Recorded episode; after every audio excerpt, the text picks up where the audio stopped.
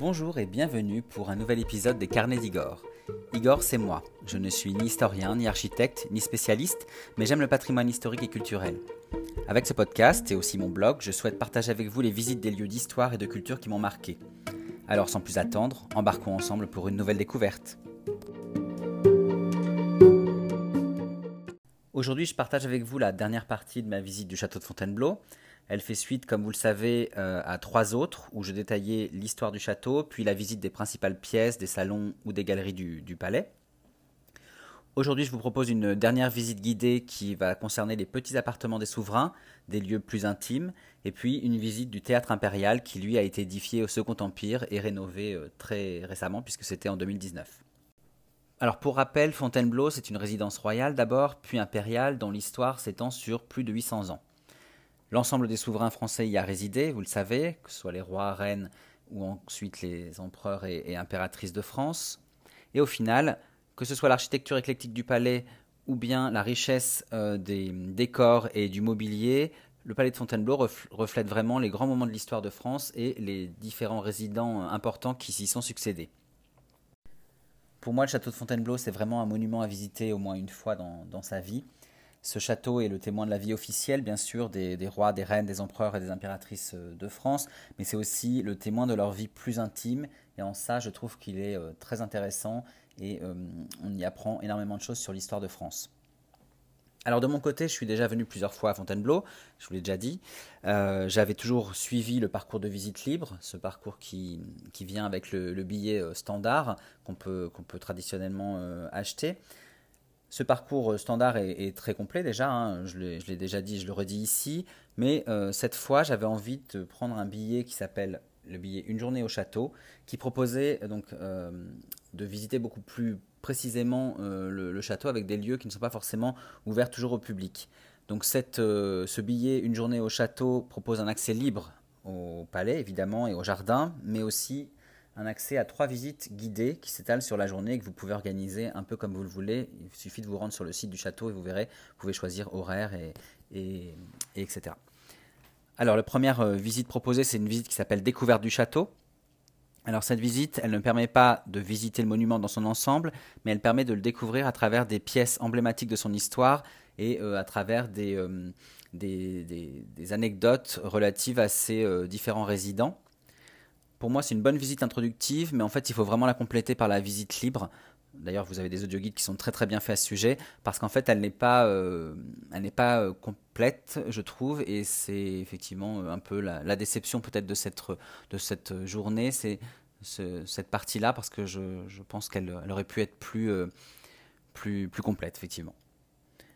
Ensuite, vous avez une deuxième visite guidée qui s'appelle la visite des petits appartements intérieurs. Donc ici, on va entrer déjà dans, une partie de la vie intime des souverains qui ont vécu au château.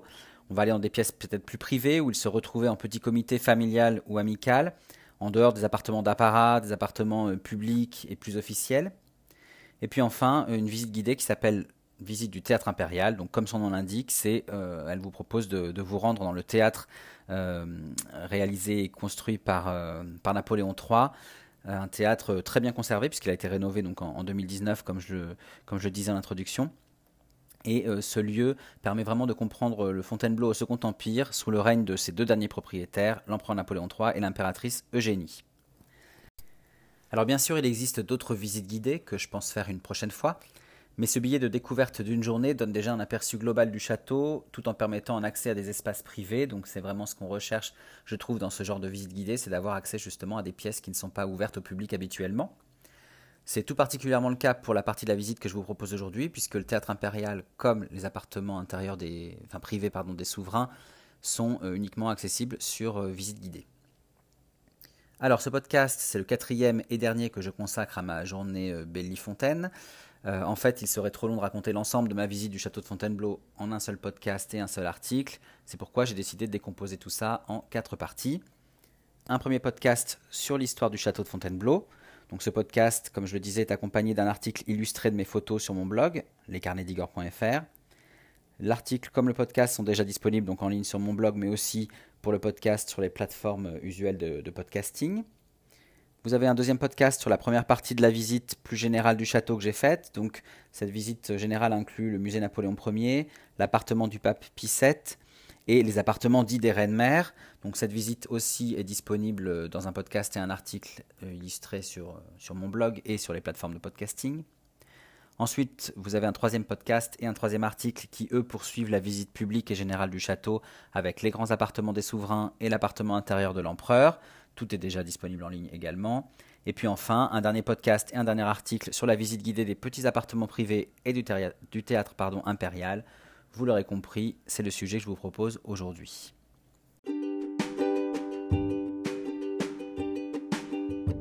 Alors vous l'aurez compris, je ne vais pas retracer l'histoire du château de Fontainebleau ici, vous avez tout dans, dans l'article et le podcast dédié.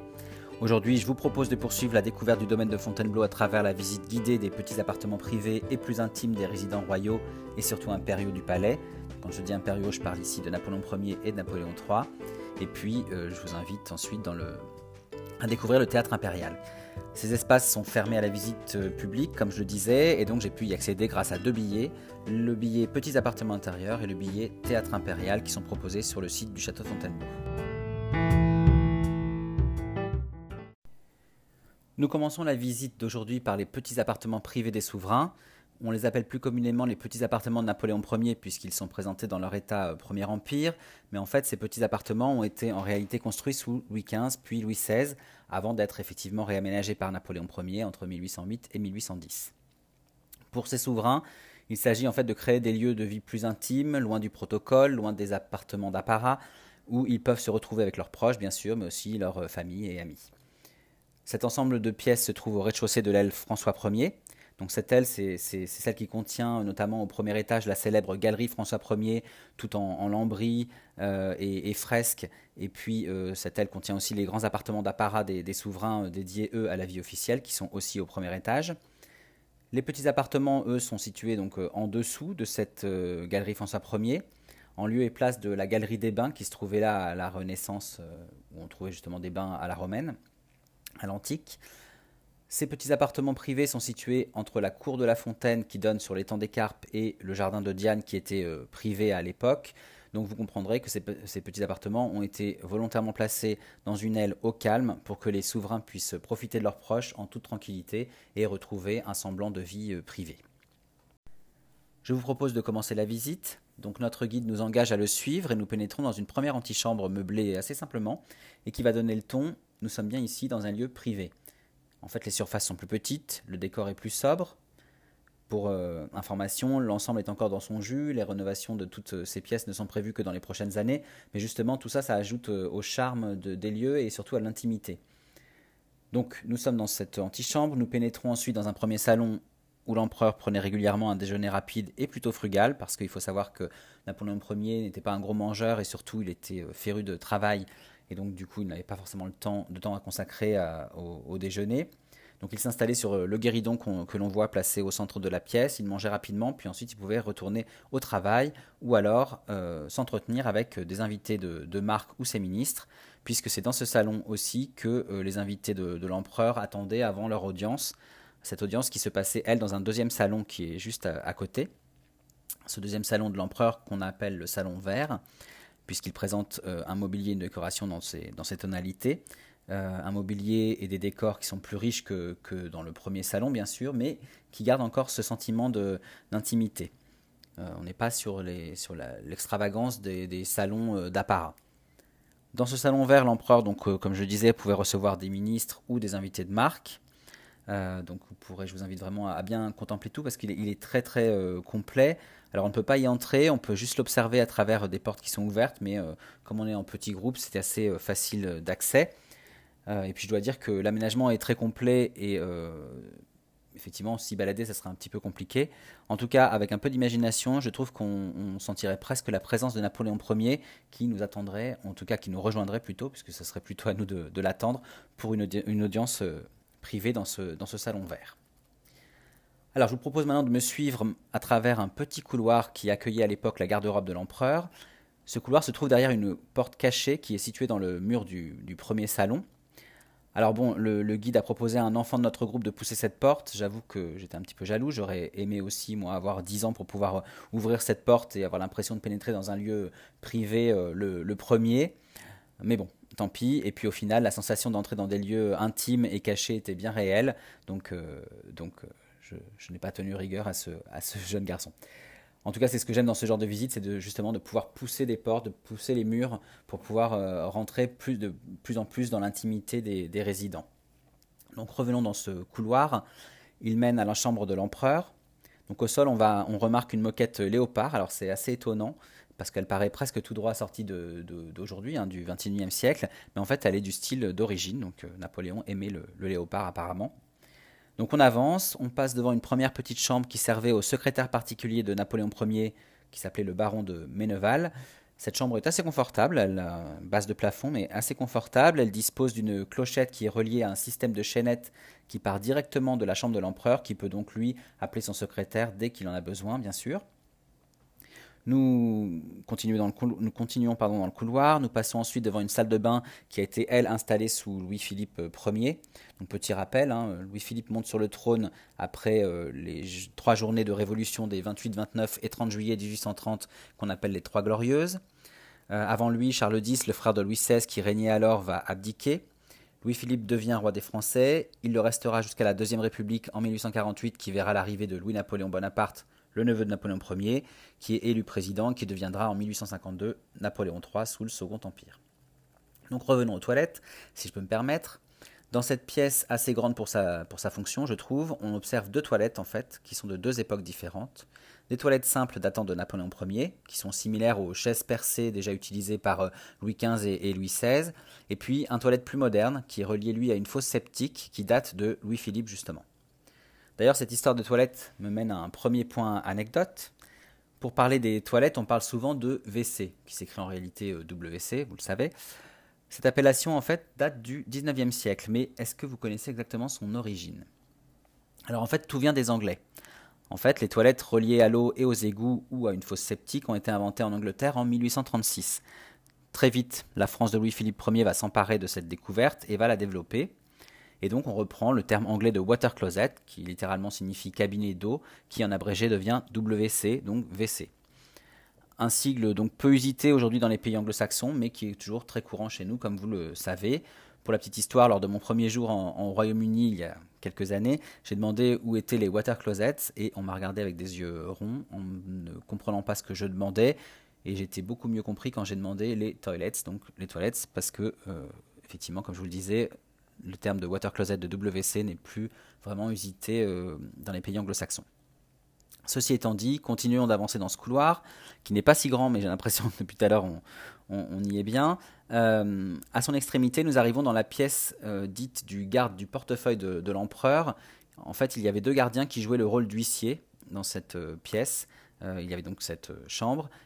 ces gardiens passaient les papiers les lettres à Napoléon ou à son secrétaire mais aussi il servait de barrage à d'éventuels intrus qui auraient pu entrer euh, dans, les appartements privés de l'empereur.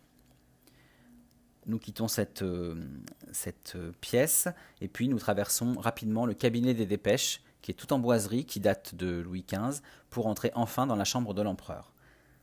Alors le, lit, comme le mobilier, qu'on y trouve actuellement, provient du palais des Tuileries. ils ont été réalisés par l'ébéniste du Premier Empire, Jacob Desmalter. Et bien qu'on soit dans la chambre de Napoléon Ier, ce qui est assez surprenant, c'est que les tapisseries euh, des chaises comme du lit présentent des motifs qui sont plutôt féminins, donc euh, ça peut surprendre. Mais on est dans un, lieu toujours euh, intime. En tout cas, on est bien dans, dans ce lieu effectivement intime et privé, parce que le décor est assez sobre, et même très sobre pour une pièce et une chambre impériale. Donc c'est vraiment se démarquer, on se démarque ici de la partie privée de la partie euh, plus officielle et d'apparat qui doit montrer la puissance de l'empereur. Ici, l'empereur est là pour euh, vivre en toute, euh, en toute tranquillité et intimité. Alors, arrivé là, normalement, nous aurions dû rejoindre la célèbre bibliothèque de l'empereur qui a été installée en 1808 dans l'ancien cabinet de jeu de Louis XVI. Malheureusement, elle était en rénovation et donc fermée lors de ma visite. C'est quelque chose que je regrette parce que j'avoue que j'étais, c'était un des points d'intérêt que j'attendais. Mais bon, je reviendrai certainement à Fontainebleau, donc je reviendrai la, visiter avec euh, plaisir. Et en fait, puisqu'on parle de cette bibliothèque, il faut savoir que la particularité de cette pièce, qui est tout en bois, elle réside dans le fait qu'il y a un escalier à vis qui part de cette bibliothèque, qui mène directement à l'appartement de Napoléon Ier au premier étage, directement euh, dans son cabinet de travail. Alors, comme la bibliothèque était fermée, nous continuons la visite. Nous arrivons dans des pièces qui sont attenantes et qui étaient affectées au service des secrétaires de l'empereur, hein, ce qui est plutôt logique. Euh, puisqu'on était euh, juste avant dans la bibliothèque bureau de, l'empereur. Donc dans cette euh, nouvelle, dans, dans, ces différentes pièces attenantes, on va y trouver des bureaux mécaniques ou des bureaux à cylindres, ou encore des tables pour écrire, bien sûr, qui vont servir à tous les secrétaires de, l'empereur. Et puis on arrive dans une dernière de ces une dernière de ces salles qui servent de, de bureau, qui a été transformée sous le Second Empire par l'impératrice Eugénie, donc l'épouse de Napoléon III. En fait, cette salle, maintenant, on l'appelle le Salon des oiseaux, puisque les boiseries sont ornées de toiles peintes par euh, Snyders et Fitt et qui représentent divers oiseaux, dont des rapaces qui se trouvaient à la ménagerie de Versailles. Donc c'est une pièce assez euh, intéressante euh, en termes d'art décoratif. Nous quittons ce bureau et nous pénétrons maintenant dans une pièce qui n'est pas toujours ouverte à la visite, c'est le cabinet au col de cygne. Alors en fait, notre guide nous y a donné accès pour gentiment compenser la fermeture de la bibliothèque. Je trouve que c'était un, très bon geste. Et d'ailleurs, ce guide, enfin, je, fais une parenthèse, mais j'en reparlerai certainement. Mais c'est vraiment, euh, c'était un super, super guide. Je ne sais plus son nom, c'est dommage, parce que euh, il connaissait sur le bout des doigts l'histoire. Il nous faisait vraiment vivre euh, la visite comme si on était de soit de Napoléon Ier, soit de Napoléon III. Donc nous sommes dans cette, euh, dans cette euh, pièce, euh, ce cabinet au col de cygne. C'était la pièce des buffets sous Louis XVI, qui était située à proximité des anciennes cuisines. on y trouve une fontaine en plomb doré qui servait à rafraîchir le vin et où se trouve justement le, cygne qui donne son nom à la salle. On va y trouver aussi des vitrines où sont exposés euh, des services de porcelaine, donc euh, des, services de porcelaine de Sèvres. Nous avons celui euh, de Louis XV et Louis XVI, qui est dit le service Carmin, puisqu'il est orné de motifs en camailleux de, rose. Et puis on y trouve aussi le service de Louis-Philippe Ier. Donc je vous invite à, passer un peu de temps pour bien observer tout ça, parce qu'il y a énormément de, de pièces et qui sont très très bien conservées.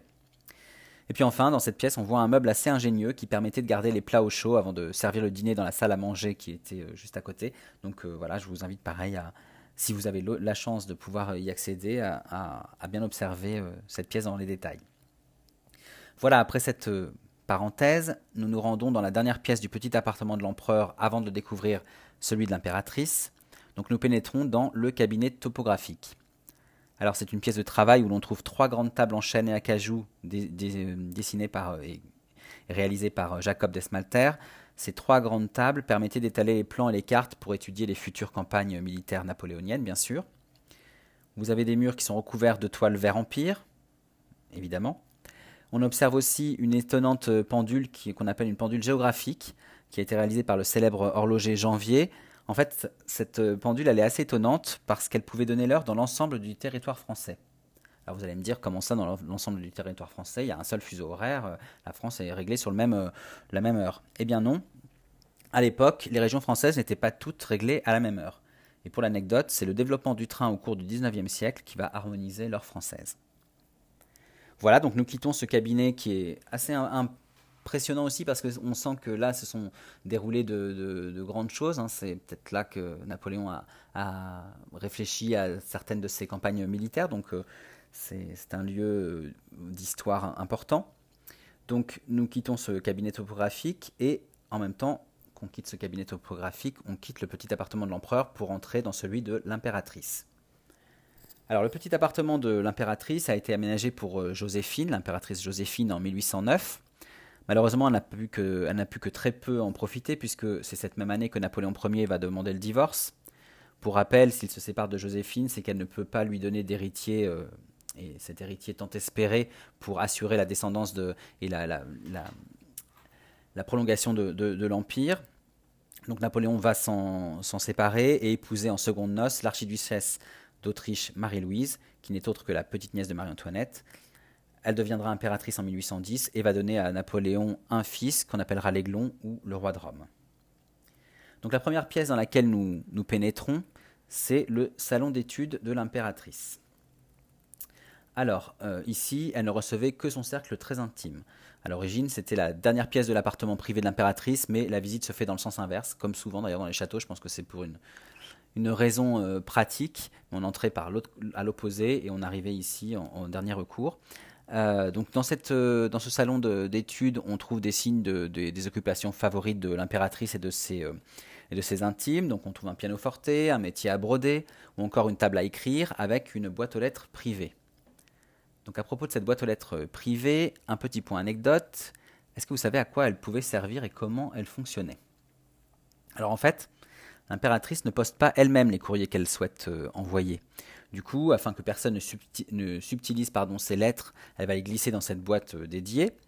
Mais il faut savoir qu'aucune lettre ne partait sans avoir été lue par l'empereur lui-même, ou, si ce n'est pas l'empereur, par son service de protection. C'est notamment le cas pour toutes les lettres qu'a pu écrire Marie-Louise à sa famille autrichienne, comprendrait bien que pour Napoléon, pas question de risquer de laisser euh, l'impératrice s'immiscer dans la vie politique et de créer des scandales ou des, euh, embûches à, tous ces, à toutes ces réflexions tactiques. D'ailleurs, Napoléon, qui est assez misogyne, il aimait à dire des femmes, je cite, qu'il vaut mieux qu'elles manient l'aiguille plutôt que la langue, surtout pour se mêler d'affaires politiques. Je vous laisse juge de cette remarque qui, à mon avis, ne qui ne devait peut-être pas beaucoup plaire à l'époque, mais qui ne plairait encore moins euh, euh, aujourd'hui. Donc revenons à l'appartement de l'impératrice.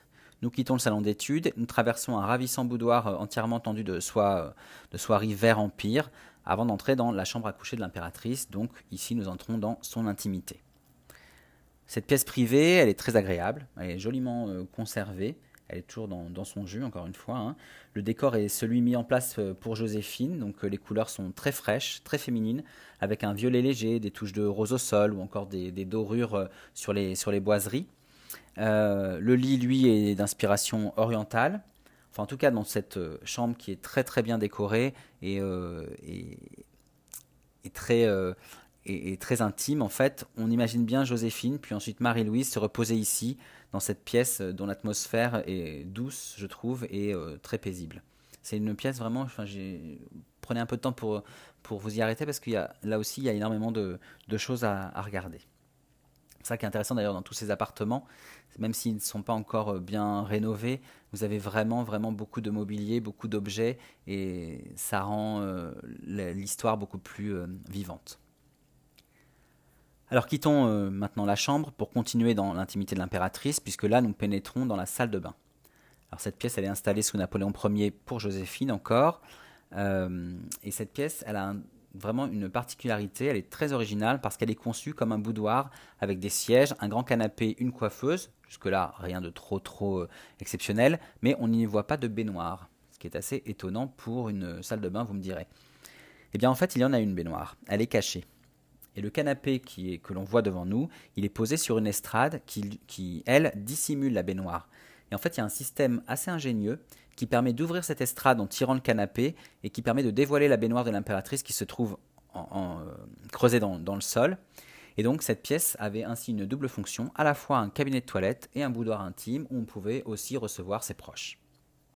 Alors puisqu'on parle de beauté, j'aimerais en profiter pour faire un point anecdote sur Joséphine et la mode.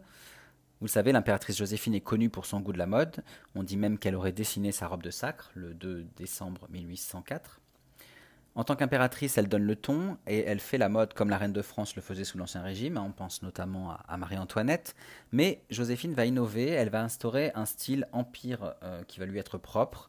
Ce style empire qui est inspiré de l'Antiquité et qui propose des robes fluides, simples, avec des lignes qui suivent et valorisent le corps, la taille est haute sous la poitrine. Les matières sont nobles et richement brodées, mais c'est un style aussi qui évite la surcharge. C'est un style qui va prôner la simplicité et la qualité des, des, produits euh, pour faire ressortir justement la beauté de la femme et ressortir euh, la, richesse euh, à travers autre chose que le côté, ce qu'on appellerait aujourd'hui bling bling. Il faut savoir que Joséphine ne laissait personne lui dicter son style, donc c'est vraiment elle qui a été à l'initiative de, de, tout ça, de ce style empire.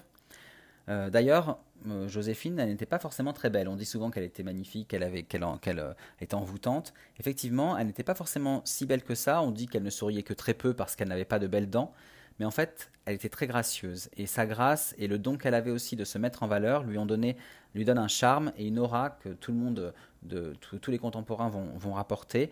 Euh, donc ce charme et cette aura qui va dépasser les autres femmes de l'époque. Donc elle est, euh, Joséphine, euh, l'ambassadrice parfaite des savoir-faire français. On pense notamment aux soirées lyonnaises, par exemple, qu'elle a, valorisées à travers toutes ces, ces robes fluides. mais le problème avec Joséphine, c'est qu'elle dépense sans compter.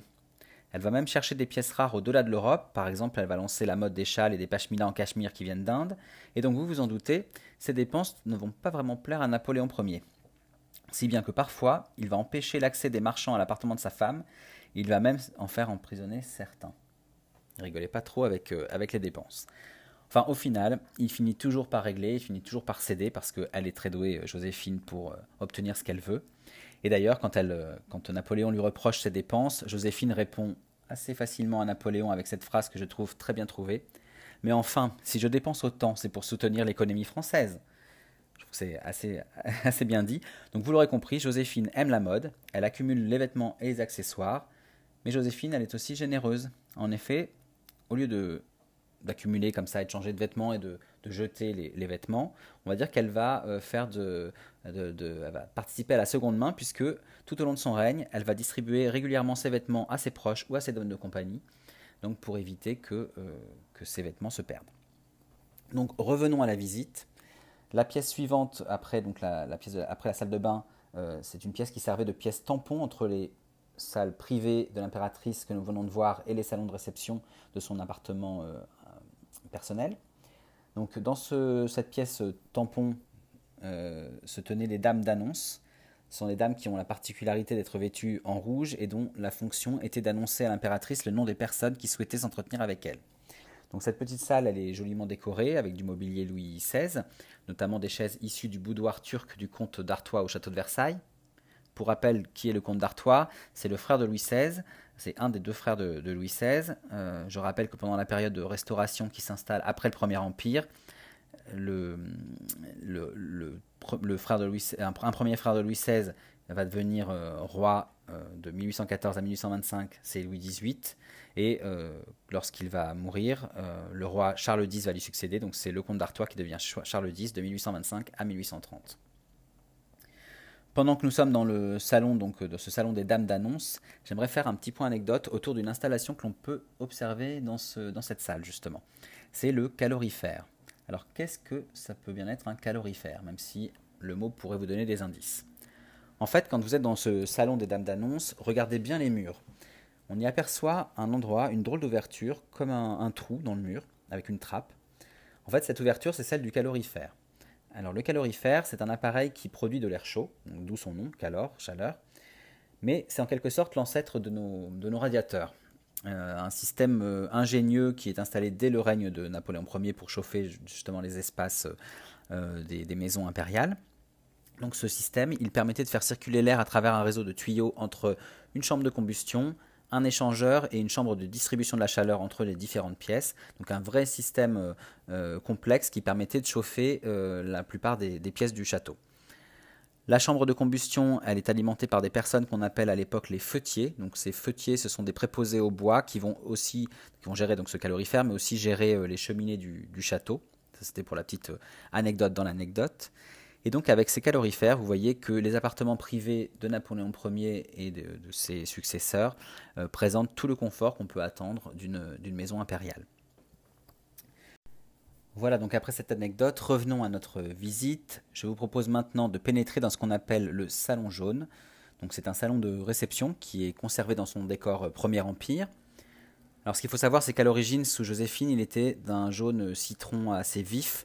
Aujourd'hui, les tissus sont passés, les couleurs sont moins vives, bien sûr. Mais j'imagine que quand les appartements vont être rénovés, on retrouvera euh, l'éclat d'origine. Même si euh, je dois dire que ce qui fait le charme de cette visite, c'est aussi parce que on est dans des, lieux qui n'ont pas beaucoup bougé et on sent justement l'atmosphère d'origine, on sent, euh, on sent l'ambiance qui pouvait se dégager à l'époque. Donc ce salon est une pièce assez grande puisque c'est un salon de réception, mais malgré tout, on reste dans l'intimité de l'impératrice puisque à travers son aménagement, euh, ce salon, il paraît très chaleureux et on imagine plutôt des soirées festives bien sûr, mais très conviviales. On ne reçoit qu'un cercle assez fermé autour de l'impératrice. Alors ce salon jaune, il ouvre sur le salon du billard. Alors cette pièce, elle, va, elle est surprenante à plusieurs niveaux. Tout d'abord, elle est surprenante par ses tonalités. On est dans une salle de billard, donc l'habitude, on, imagine des tons plus foncés pour ce genre de, pièces. Et eh bien là, on est, dans des tonalités euh, violettes, des tonalités plus fraîches, plus féminines. Donc on est bien chez l'impératrice. Deuxième surprise, le billard n'est pas là. Donc on se dit, est-ce qu'il a été perdu? Est-ce que c'est une erreur? Eh bien en fait, euh, déjà à l'époque, le billard n'était pas en permanence installé. On le sortait et on l'installait sur demande. En fait, la pièce pouvait comme ça servir à d'autres fonctions. D'ailleurs, preuve qu'on est bien dans le, salon du billard, on remarque une banquette d'une longueur extraordinaire qui longe le mur et qui, à l'époque, longeait justement ce billard. Et c'est devant cette banquette qu'on l'installait pour pouvoir euh, on avait cette banquette pour pouvoir s'installer, quand on pouvoir s'asseoir pardon, quand on attendait notre, son tour pour, euh, pour jouer. Le reste de la pièce, donc de ce salon de billard, est meublé de tables de jeu où on jouait au wrist. Le wrist, c'est un ancêtre euh, du bridge. Je le prononce pas très bien, je pense, mais bon, voilà. Euh, c'est l'ancêtre donc du bridge et notre guide a attiré notre attention sur le mobilier justement de, de, cette pièce.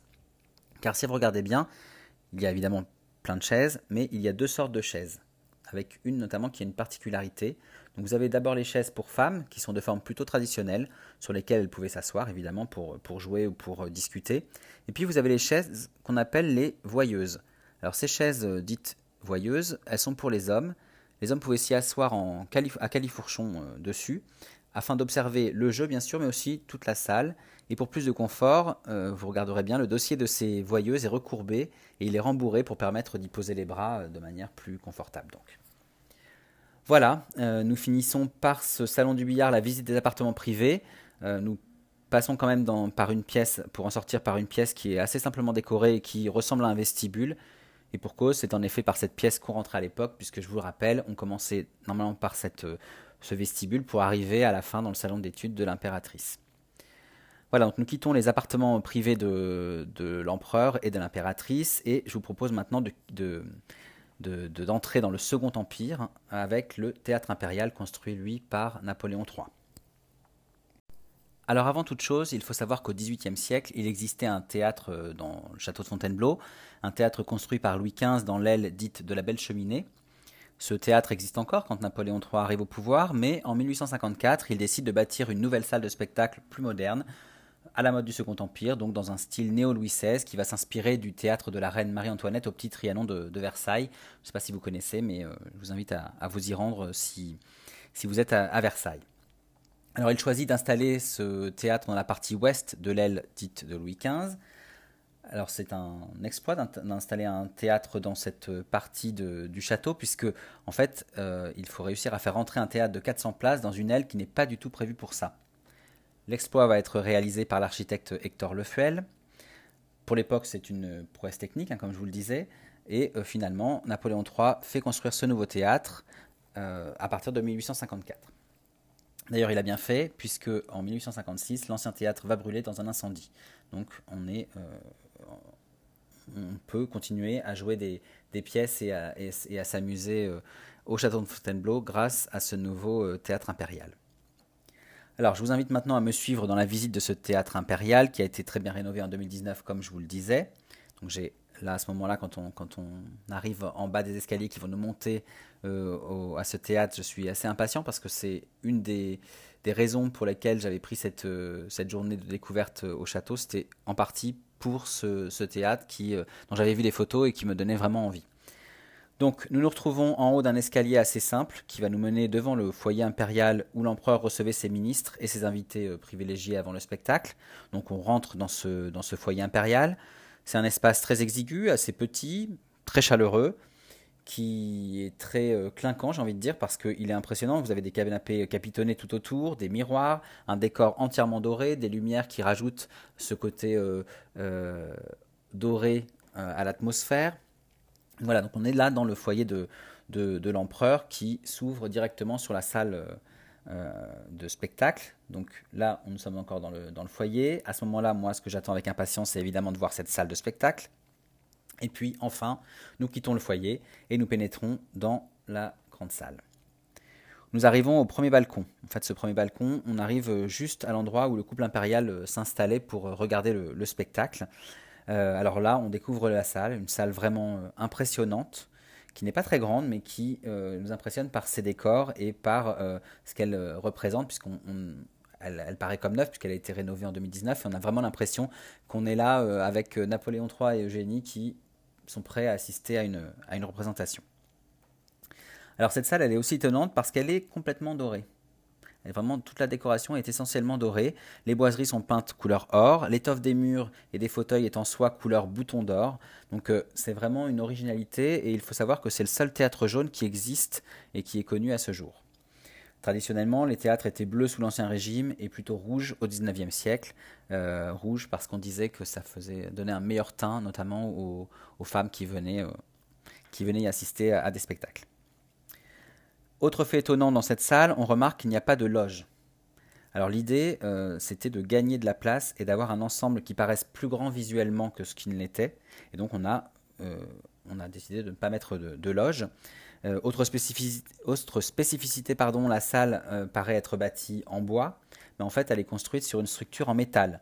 Vous savez, à l'époque, on découvre euh, les constructions plutôt en, métalliques, et l'industrie permet justement ce, genre de, prouesse. Et donc, c'est un procédé qu'on va retrouver dans différentes, différents monuments, notamment dans la structure de l'Opéra Garnier à Paris. Et donc, le, le, théâtre impérial ne déroge pas à la règle et même s'il paraît être complètement réalisé en bois, il est de, métal, ce qui est quand même beaucoup plus résistant, ce qui résiste surtout aux incendies. Nous quittons maintenant le premier balcon pour nous rendre à l'étage supérieur et nous arrivons au niveau des loges grillées. C'est comme ça que les a appelés le, guide ou grillagé si vous préférez. En fait, ces loges euh, étaient réservées au personnel et aux employés du palais. quand vous êtes dedans, vous voyez euh, la, lucarne qui permet de, voir la scène en fait est complètement euh, enfin, vous avez des croisillons comme, du, grillage devant. Donc, à, ce propos de, à propos de, ces loges qui sont réservées aux employés, j'ai un petit point anecdote à vous, à vous faire. quand on les voit comme ça, elles paraissent plutôt bien placées, mais il faut savoir qu'en réalité, ce sont des, places qui sont faussement privilégiées. Je vais vous expliquer pourquoi. Au premier abord, donc, quand je suis rentré dans ces loges, je me suis dit, mais on voit très très bien la scène, euh, le personnel avait de la chance puisqu'il se trouvait euh, là situé d'une manière un peu privilégiée pour, euh, pour voir le spectacle. Et en fait, le guide nous a expliqué la subtilité de la chose. C'est qu'en fait, quand vous regardez la, salle, vous avez un lustre monumental qui se trouve accroché donc au, plafond. Et quand la salle est inexploitée, comme c'était le cas le, jour où je suis venu visiter le théâtre, le lustre est assez bas. Donc en fait, quand, il est situé assez bas comme ça, on voit très bien la scène depuis les loges. Mais pendant le spectacle, la lumière, vous savez, elle restait allumée à l'époque. Pour, euh, il s'agissait de, voir et être vu euh, lorsqu'on venait au théâtre. Donc pour ça, on relevait le lustre afin de ne pas gêner l'empereur et l'impératrice, sinon il l'avait vraiment juste devant les yeux. Donc on le relevait au, plafond. Ce qui fait que depuis les loges grillagées, en fait, on ne voyait plus grand-chose du spectacle. Voilà, ça c'était la petite anecdote euh, pour que vous sachiez si vous visitez le théâtre que vous compreniez comment ça, fonctionnait. Donc nous sortons de ces loges et nous nous rendons dans le foyer de l'impératrice. Alors ce foyer de l'impératrice, il est entièrement recouvert de soie bleue d'Inde, c'est le nom de, la, de, cette soie. Euh, c'est une pièce très cosy et confortable, là aussi très bien refaite, donc on a vraiment l'impression d'être dans du neuf et de, et de sentir la présence imminente, l'arrivée imminente de, l'impératrice. Euh, dans ce salon, dans ce foyer, pardon, l'impératrice Eugénie reçoit notamment ses dames d'honneur, et puis ses invités de, marque, s'il y en a. Euh, et à cet étage, on va trouver aussi un closet anglais, c'est-à-dire en d'autres mots des WC, donc des toilettes. Je vous renvoie à l'anecdote de tout à l'heure. Je vous propose maintenant de redescendre et de découvrir le clou du spectacle, si je peux me permettre de ce jeu de mots, puisque notre guide nous emmène dans un endroit qui n'est pas toujours visible, même en visite guidée, l'arrière-scène. Alors l'arrière-scène, euh, je dois dire que d'y pénétrer, c'était assez impressionnant et émouvant, d'autant plus que qu'il nous a bien expliqué que c'était euh, une faveur qu'il nous faisait, puisque la plupart du temps, on ne peut pas euh, y pénétrer. Donc là, nous nous retrouvons sur la scène, derrière le rideau. On remarque plusieurs choses. Donc déjà, on remarque que la scène était inclinée. En fait, la scène est inclinée pour permettre qu'on voit bien le spectacle dans la salle. Donc les acteurs devaient s'adapter justement à cette configuration un peu spéciale. deuxième chose qu'on remarque, c'est toutes les installations techniques qui permettent d'actionner les décors et les effets pendant le spectacle qui sont encore là, qui ont été rénovés et qui, sont, qui, qui fonctionnent encore aujourd'hui. D'ailleurs, on découvre ce qu'on appelle un classeur qui va présenter 250 décors d'origine, qui sont donc des décors suspendus à ce qu'on appelle des cintres et qui sont toujours prêts à être euh, utilisés.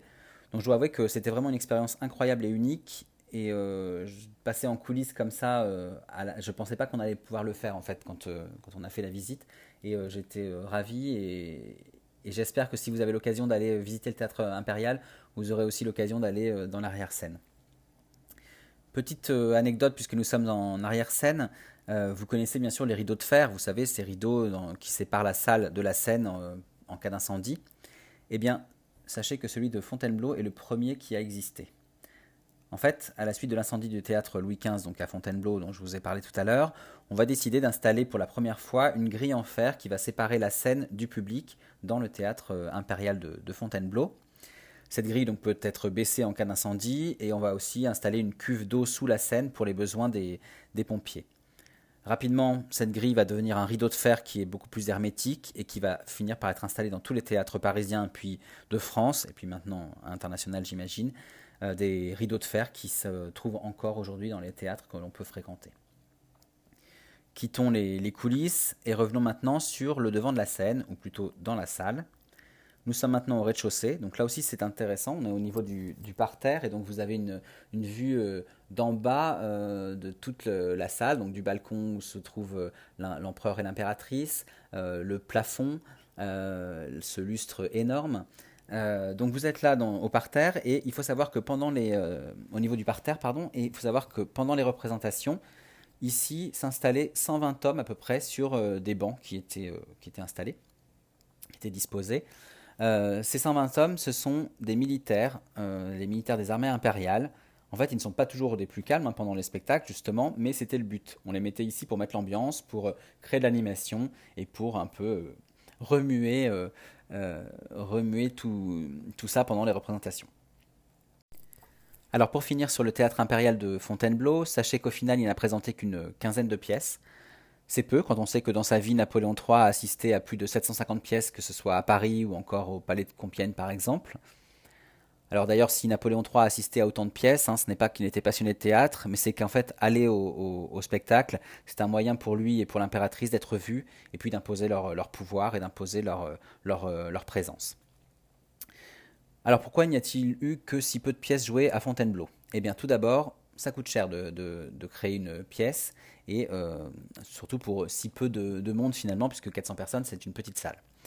Mais surtout, la cour impériale, elle ne vient au château de Fontainebleau que l'été, pendant les célèbres séries de Fontainebleau. Elle est plutôt à l'automne et début de l'hiver, elle est plutôt à Compiègne, pour les séries de Compiègne justement. Et comme vous vous en doutez, quand euh, les gens viennent euh, à Fontainebleau l'été, on est plus euh, sur une période qui est propice aux fêtes extérieures. Donc on va plus s'amuser dehors, on va plus euh, faire des, soirées euh, à l'air libre.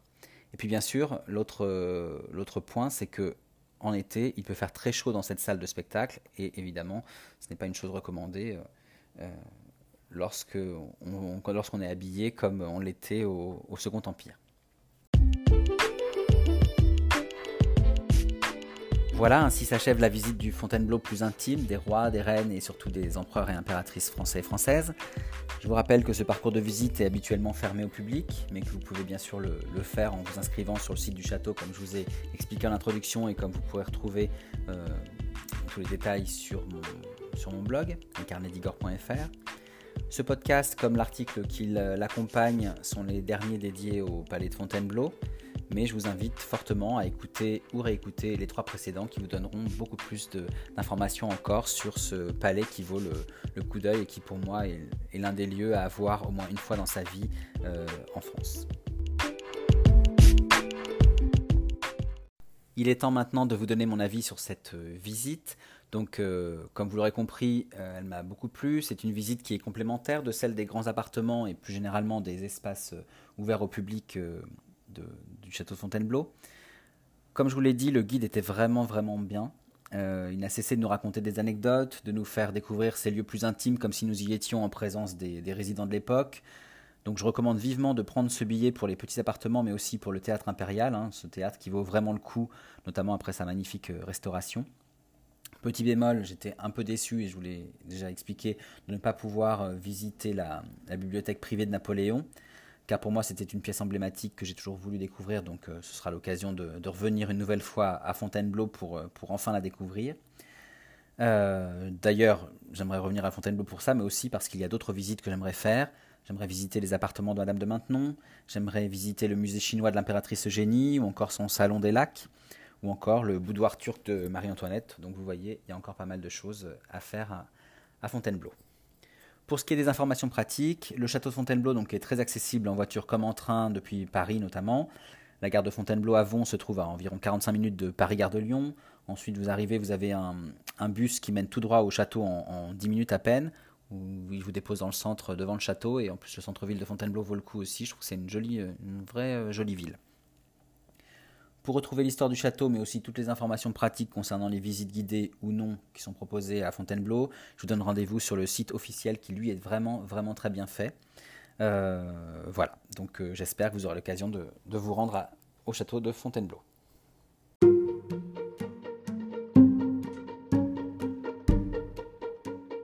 En tous les cas, je vous remercie pour votre écoute. J'espère que ce podcast vous a plu.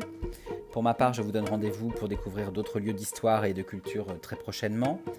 D'ici là, je vous donne aussi rendez-vous sur mon blog, lescarnedigor.fr et sur mes comptes Facebook et Instagram, donc c'est les carnets pour suivre toutes mes actualités et découvrir toutes mes photos et euh, diverses anecdotes que je peux publier.